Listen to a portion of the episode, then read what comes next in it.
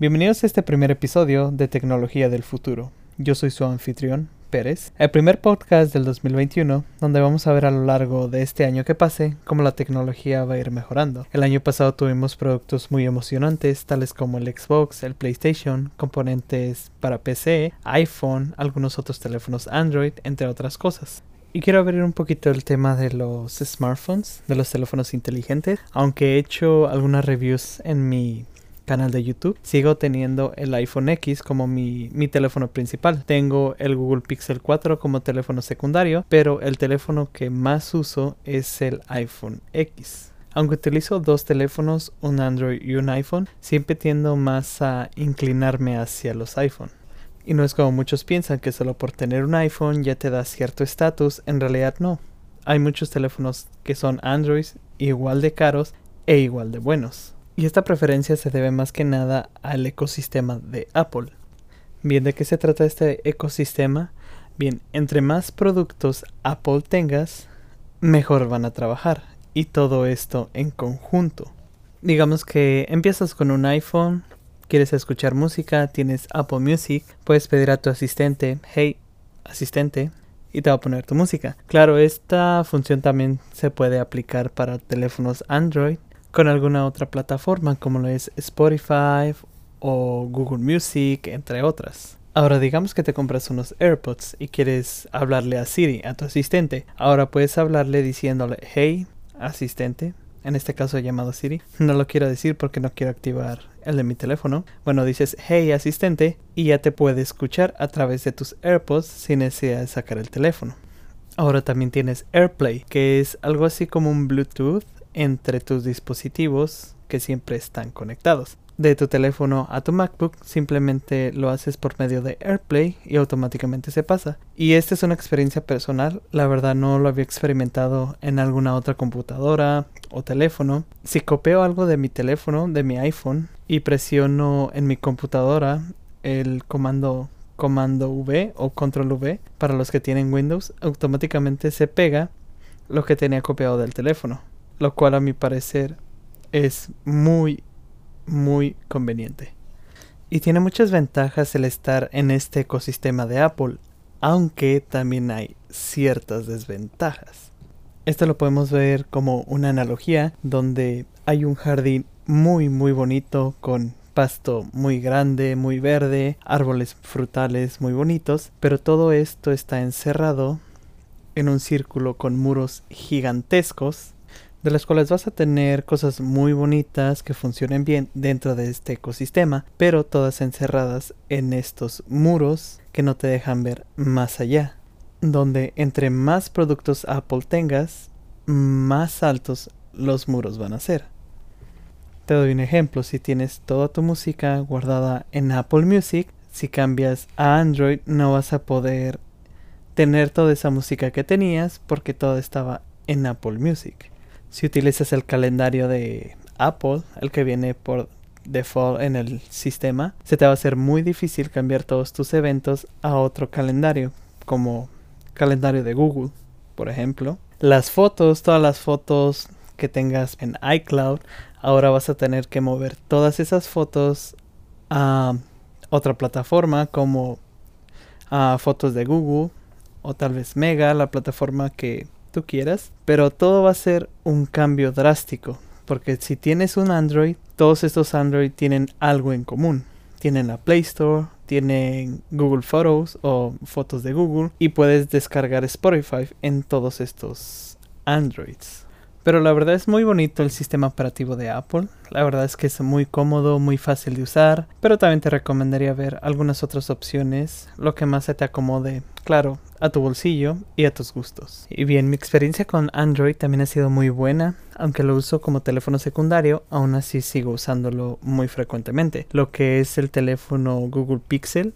Es muy bueno, tiene ciertas funciones que los iPhone no tienen por eso mismo utilizo ese Google Pixel, que la verdad facilitan mucho la vida. Tengo una review en YouTube de este teléfono. Te recomiendo que pases a verlo. Me puedes encontrar como Pérez Inc. Este teléfono tiene una aplicación que lo puedes encontrar tanto en iPhone como en Android. es la aplicación de grabar voz, pero lo que la hace tan especial es que cuando grabas la voz te transcribe lo que se dijo en ese audio, lo cual todavía no se implementa en iPhone. La verdad es que me gustaría que lo implementaran porque es muy efectiva. Otra función bastante buena de este teléfono es que el asistente puede contestar las llamadas por ti. Cuando alguien te está marcando, te da la opción de contestar, colgar o que el asistente conteste por ti. El asistente va a responder, va a pedir el nombre y la razón por la que marca y la persona mientras está hablando a ti se te va a transcribir todo lo que está diciendo en la pantalla y te da ciertas opciones como no gracias o tú incluso puedes escribir las opciones para que el asistente las diga por ti. Así tú no tienes que hablar directamente con la persona. Apple todavía no ha implementado esto, pero sería bastante útil que Siri pudiera contestar las llamadas por ti. Bien, ahora vamos a cambiar el tema hacia las laptops. La laptop que yo uso es una MacBook Air. Es muy buena, sirve para lo básico, las tareas, videollamadas, todo lo que no tenga que ver con cosas pesadas.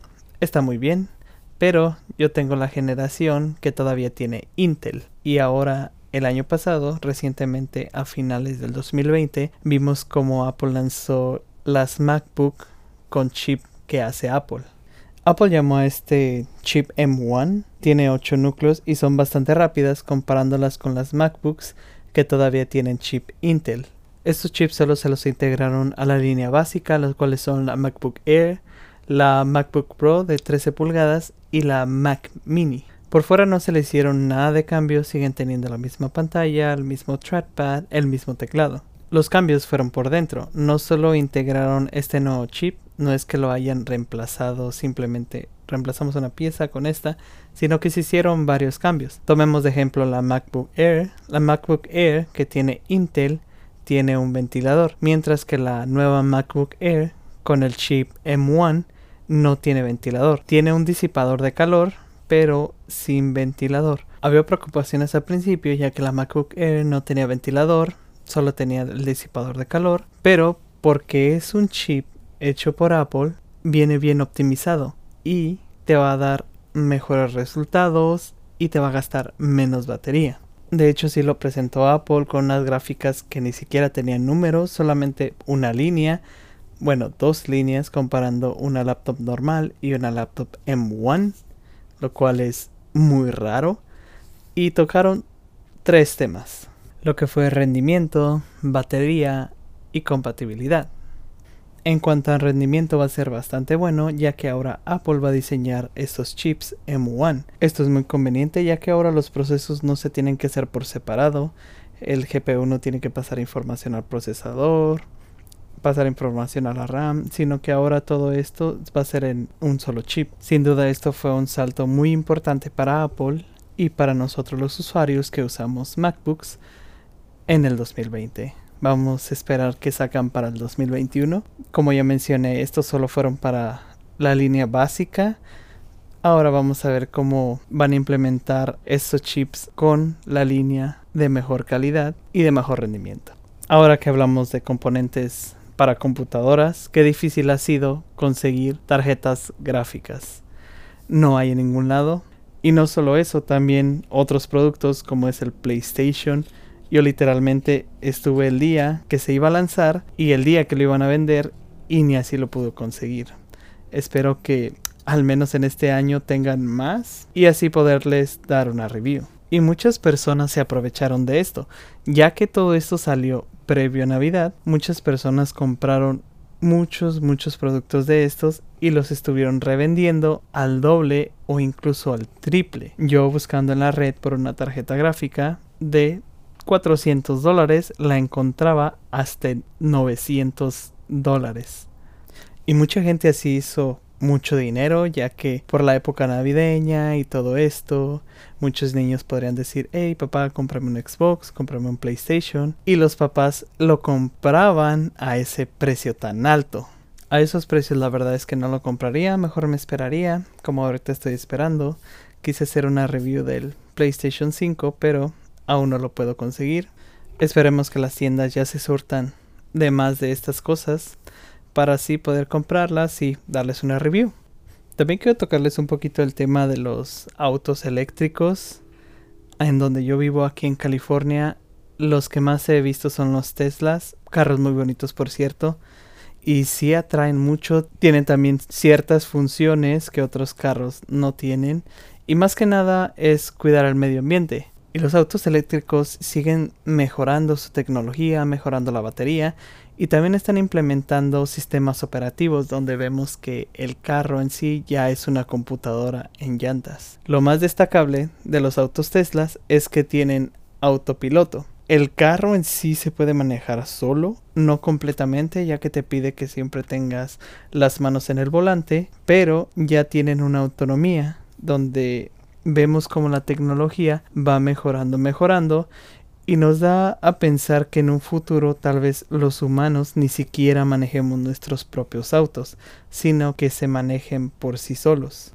Esto me llama mucho la atención ya que muchos accidentes se podrían prevenir de hecho, hay muchos videos en YouTube donde autos Teslas previenen accidentes, los predicen entre comillas, ya que tienen muchísimas cámaras alrededor, muchísimos radares para estar viendo qué es lo que pasa alrededor. Pero sí se podrían prevenir muchos accidentes que son causados por nosotros, los humanos.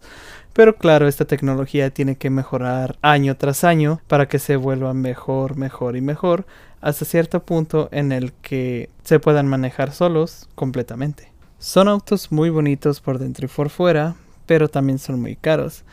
Aún así creo que vale la pena ahorrar para un Tesla, ya que así reduce la contaminación y así apoyas a que la tecnología de este auto, como es el autopiloto, pueda mejorar más y más. Una vez vi un video en Instagram por cierto, si no me sigues, me puedes seguir como PérezMH.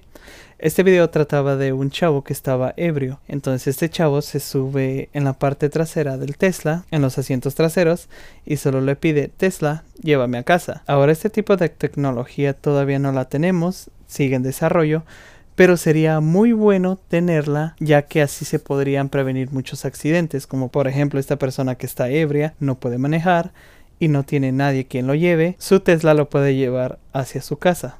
Esto va a ser un beneficio para la naturaleza y para el ser humano. Para el ser humano ya que podemos prevenir muchos accidentes y para la naturaleza ya no contaminaremos tanto con dióxido de carbono. Y bien, esto ha sido todo. Espero que te haya gustado. Pronto vendrán más temas conforme avancemos en el año y tengamos nuevos productos. Checa mi canal de YouTube para ver las reviews de estos mismos. Puedes encontrarme como Pérez I. Gracias por haber escuchado este podcast y nos oímos muy pronto en el siguiente episodio. Chao.